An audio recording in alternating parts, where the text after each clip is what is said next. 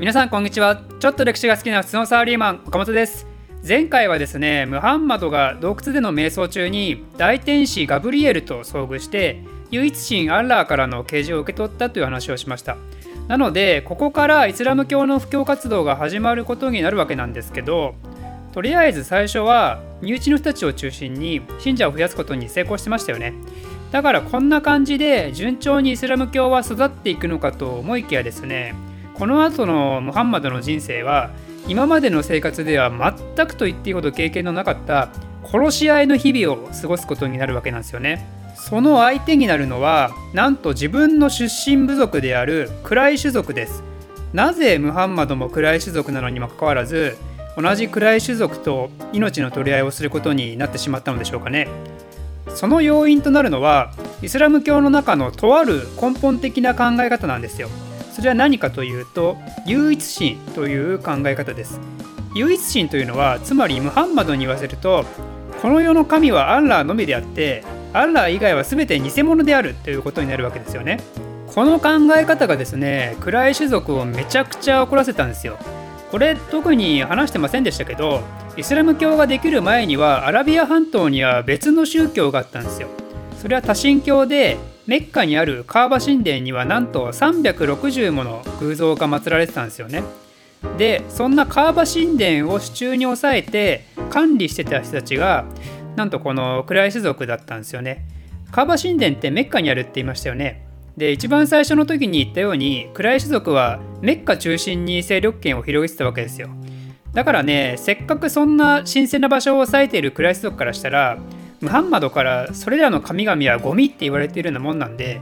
そりゃ怒られますよね。まあ言ってみればあの前回のテーマで説明したギリシャ世界でねオリンポス十二神なんて全部そっぱちだなんて考えを広めようとしてるのと同じわけですよ。そりゃ命狙われてもおかしくないですよね。あと暗い種族って確かその偶像を作る既得権益みたいなのもあったんじゃないかな。すいません。これはちょっと不確かですけどだけどその360の神々を使った神々ビジネスで潤ってた部分もあったかもしれないですよね。だけどですねムハンマドは最初はそんなクライス族の膝元であるメッカでの普及を長いこと続けるんですよ。なぜそんなことができたかというとそれはあの優しいアブーおじさんのおかげなんですよね。アブーおじさんって実はハーシム家の当主なんですよ。あのクライ種族の中でも有力なハーシム家の当主。で彼はイスラム教の教え自体には理解はしてないんだけどだけどムハンマドのこと大好きだったから彼をちゃんと保護してあげるんですよね。だからクライ種族の人たちもなかなか手出しができないわけですよ。しかもそれに加えてムハンマドの横には常に自分を応援してくれる愛すべき妻のハディジャもいたと。だから罵倒されるような日々は過ごしてたんですけどまだメッカで頑張れてたんですよね。だけどそんな生活も終わりの日がついにやってきてしまってそれは洞窟で大天使ガブリエルと出会ってから9年後の619年愛するハディージャと優しい優しいアブおじさんが死んでしまったんですよ。これによってねムハンマドはものすごく立場を悪くしてしまうんですよね。もう布教活動を守ってくれる人もいないし精神的にサポートしてくれる人もいなくなってしまってそしてさらにムハンマドにとって悪いことにハーシム家の次期当主となった人アブーラハブというんですけどこの人も実はムハンマドのおじさんにあたるんですけどだからこの人もアブおじさんになっちゃうんで すごくややこしいんですけどこのアブーラハブはですねムハンマドのことが大嫌いだったんですよね。優しいアブおじさんが死んで超意地悪なアブおじさんが現れたんですよ。ただそうは言ってもこの意地悪なアブーラハブもですねハーシム家の当主となってしまった以上同じハーシム家の人間であるムハンマドをいくら嫌いだからといっても堂々と殺すことはできないんですよね。だからここでアブーラハブはイスラームの教えの内容を利用したとある作戦を使うんですよ。このテーマの最初の動画で説明しましたけど覚えてますかね？イスラームの教えではムスリムではない人が死んだ時どうなりましたっけ？全員例外なく地獄に落ちるんでしたよね。で最近亡くなったアブおじさん優しいアブおじさん。彼はイスラム教自体には理解を示してなかったですよね。つまりムスリムじゃないんですよ。なのでこの意地悪なアブおじさんはですね一族が集まる前でムハンマドに問いかけたわけですよ。お前の大好きな優しいアブおじさんは今どこにいるんだって。でムハンマドはねこれには困るわけですよね。とてもうーってうーって。そしてついにみんなの前でアブおじさんは地獄にいると認めてしまったんですよ。これによってですねハーシム家の全当主を侮辱したってことでアブーラハバからしたらムハンマドを迫害するとても良い現地が取れたわけなんですよね。ということでメッカにおいてムハンマドの迫害が本格的に始まってこれによってムハンマドはメッカから逃げるほかなくなってしまったんですよ。ムハンマドはメッカから北にあるヤスリブというところに逃げたんですけどこの逃げたことをヒジュラ日本語で聖戦と呼びます。めっちゃかっこいいですよね聖戦って。聖なる移りなのであると。ただ逃げてるだけなのにね。でこのヒジュラが起きたのは622年です。なのでこれは浪人になったらヒーツラって覚えてください。でこのヤスリブにはイスラム教徒がたくさん集まってきてですねムハンマドはイスラム教徒のためだけの共同体であるウンマというのをこの町で形成するんですよね。まあ小さい国みたいなもんですよ。全員がイスラム教徒のね。そのリーダーがムハンマドだと。でそれに伴ってヤスリブは預言者の町という意味のマディーナ・アン・ナビーという名前に変わってこれが通称メディナという町になります。このようにですねようやくムハンマドはイスラム教徒にとって安息の地を手に入れたわけですけど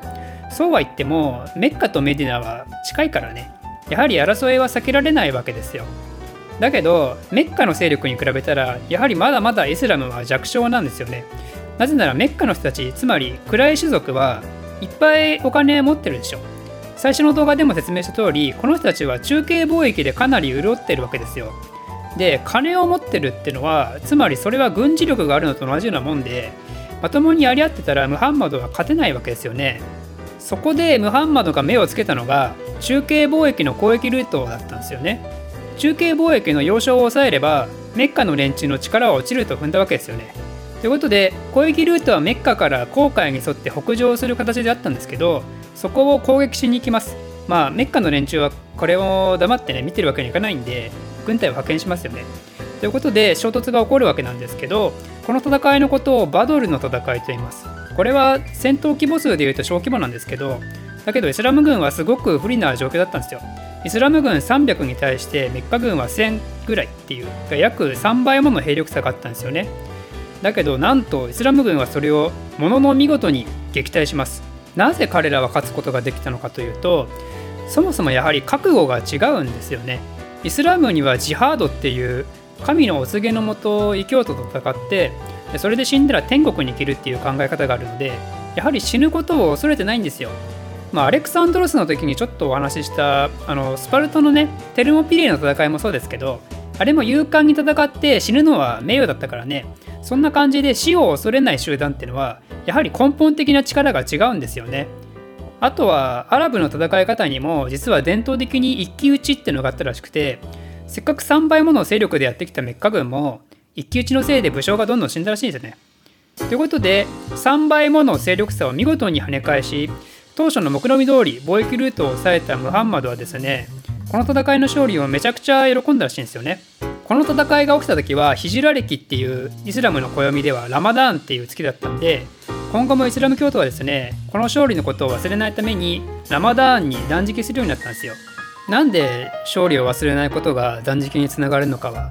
ちょっとよく分かりませんけどね。ちなみにねあのラマダーンって24時間断食じゃなくて日が沈んでれば飲み食い OK なんですよ。まあ1ヶ月も飲み食いしないと死ぬからね 人間。だからこのラマダーンの時期は夜中のドカ食いが通常になるんで実は通常よりも食品の売り上げが伸びてむしろ太る人が多いらしいですね。で話を戻しますとバドルの戦いの後も戦闘はいくつか続いてですね。あと有名なものだとウフドの戦いっていうのがあります。これは今度はメッカ軍が勝つんですけどただまあこの後もなんやかんやあって詳細は省いちゃいますけど最終的にはイスラム勢力が力を大きくつけてでメッカを奪い取ることに成功するんですよね。それが630年のことです。だからヒジュラをしてから8年後に雪辱を果たしたわけですよ。そしてメッカに入ったムハンマドは最初に何をしたかというとカーバ神殿にあった360もの神々の偶像を全部ぶち壊したんですよね。こんなものは神ではなくただのまやかしであるっつって。そしてアラビア半島においてメッカ以上の勢力ってもうありませんからムハンマドはその後はアラビア半島全域のイスラム勢力拡大を図るわけですよ。その結果ですね半島内の大部分を支配下に収めることに成功して直接支配はしてない部分もムハンマドと親中関係を結んで実質的なアラビア半島の統一に成功したんですよね。これがだいたい631年から632年ぐらいのことです。